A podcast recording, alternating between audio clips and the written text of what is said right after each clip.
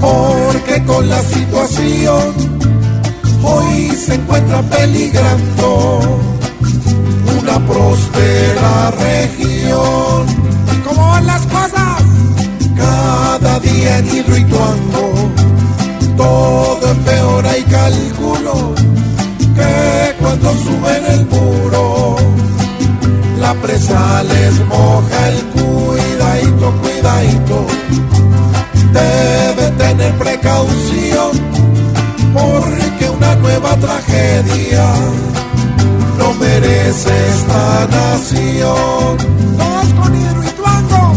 Pero el agua se ha bajado, dicen las noticias nuevas, la tenían en el cuello y hoy les remoja las cuidadito, cuidadito, previsión, cuadrando pueblos fantasmas, no se encuentra solución. Dios mío, ayúdanos.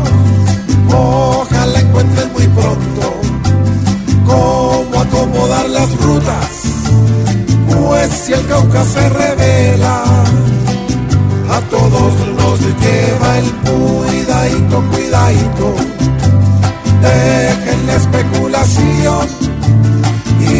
Colombia realmente denle buena información, pues con tanta incertidumbre nadie tiene la razón.